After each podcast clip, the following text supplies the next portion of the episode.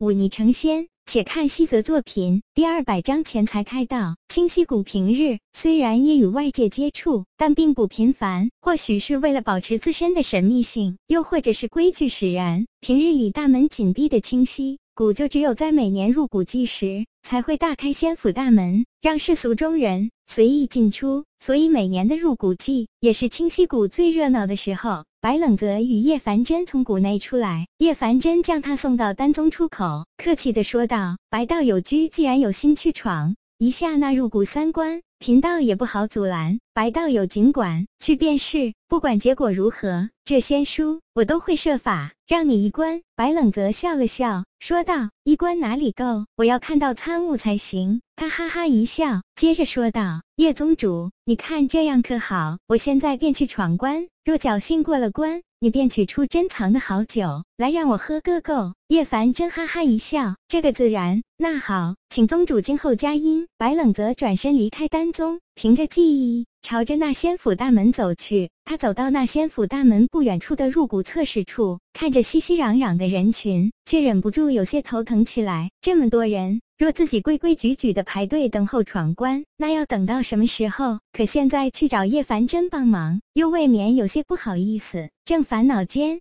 他突然看到一位身穿兵府黑色弟子服的年轻人从里面走了出来。这人容貌俊朗，体态伟岸，行走间龙行虎步，一看便不是寻常角色。白冷泽眼前一亮，他穿过拥挤的人群。径自走到那人身边，拱手道：“这位兄台，我乃是丹宗宗主好友，不知兵府入门闯关是哪一处？”这年轻人抬起眼来看了看他，指了指旁边的大旗，说道：“你不识字吗？便是这里。”白冷泽尴尬一笑，说道：“我知道是这里，不知兄台可否给几分薄面行个方便？”那人冷然道：“你要如何方便？若想破坏规。”举，我劝你早早离开。我兵府最终规矩，不想被赶出清溪谷，你就按需排队去。白冷泽碰了一鼻子灰，也不生气，笑着问道：“多谢兄台指正，不知兄台如何称呼？”这年轻人看了看他，面无表情道：“聂寒沙，若你想用丹宗的名义恐吓我，我劝你早早打消这个念头。我来清溪兵府不过是暂读，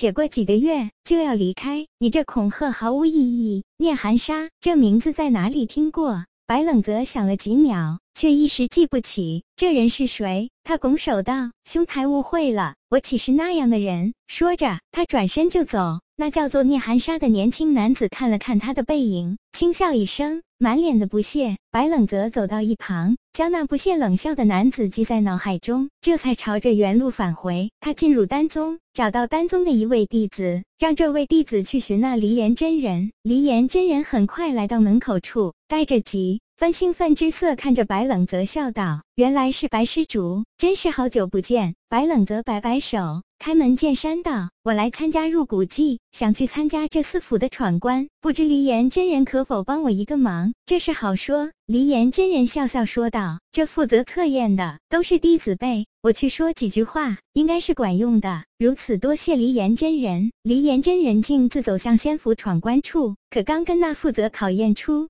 提的几位仙家弟子说了几句话，就气呼呼的走了回来。这些炼气宗弟子好不小事，我不过要一个闯关的名额，他们竟然跟我说什么规矩？哼，这些年多少资质上佳的弟子，不都是优先闯关的？怎么到了我丹宗这里便不行了？炼气宗跋扈嚣张也不是一两天。真人莫生气，白冷泽笑道：“无非就是排队吗？我去排就是了。”他走到一旁，仔细看了看那些排在清溪。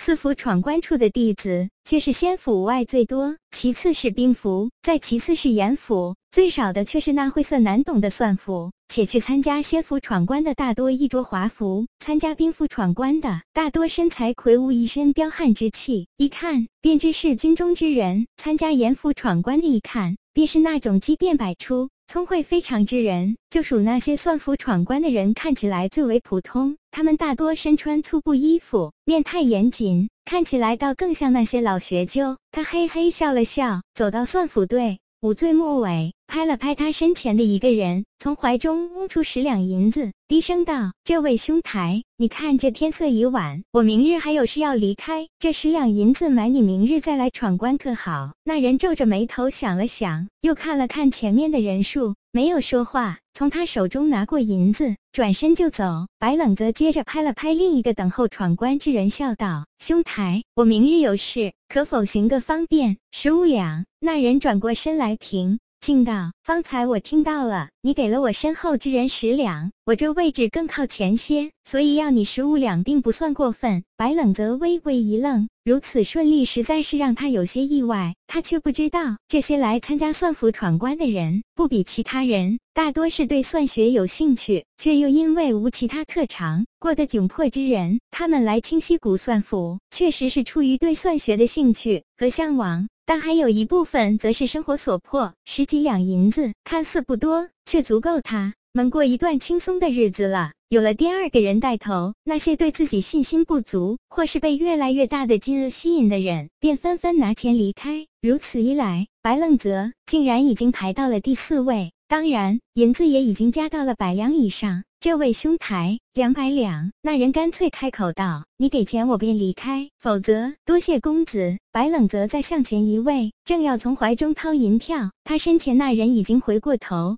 来，断喝道：“有钱了不起吗？区区几百两银子，我还没放在眼里，莫要拿出来羞辱我！”白冷泽碰了一鼻子灰，却也不生气，他笑了笑说道：“人各有志，他们只是做出了自己的选择，并非我羞辱他们。哼！”若非你拿出银子与他们交易，他们岂会轻言放弃？须知志不可夺，你这么做与杀死他们有何区别？白冷泽无奈的笑了笑，心知碰到了倔强古板之人，摇摇头，不再搭理他。他看了看最前面那位，笑道：“这位兄台，我出五百两，买你今日早些回家，你看如何？”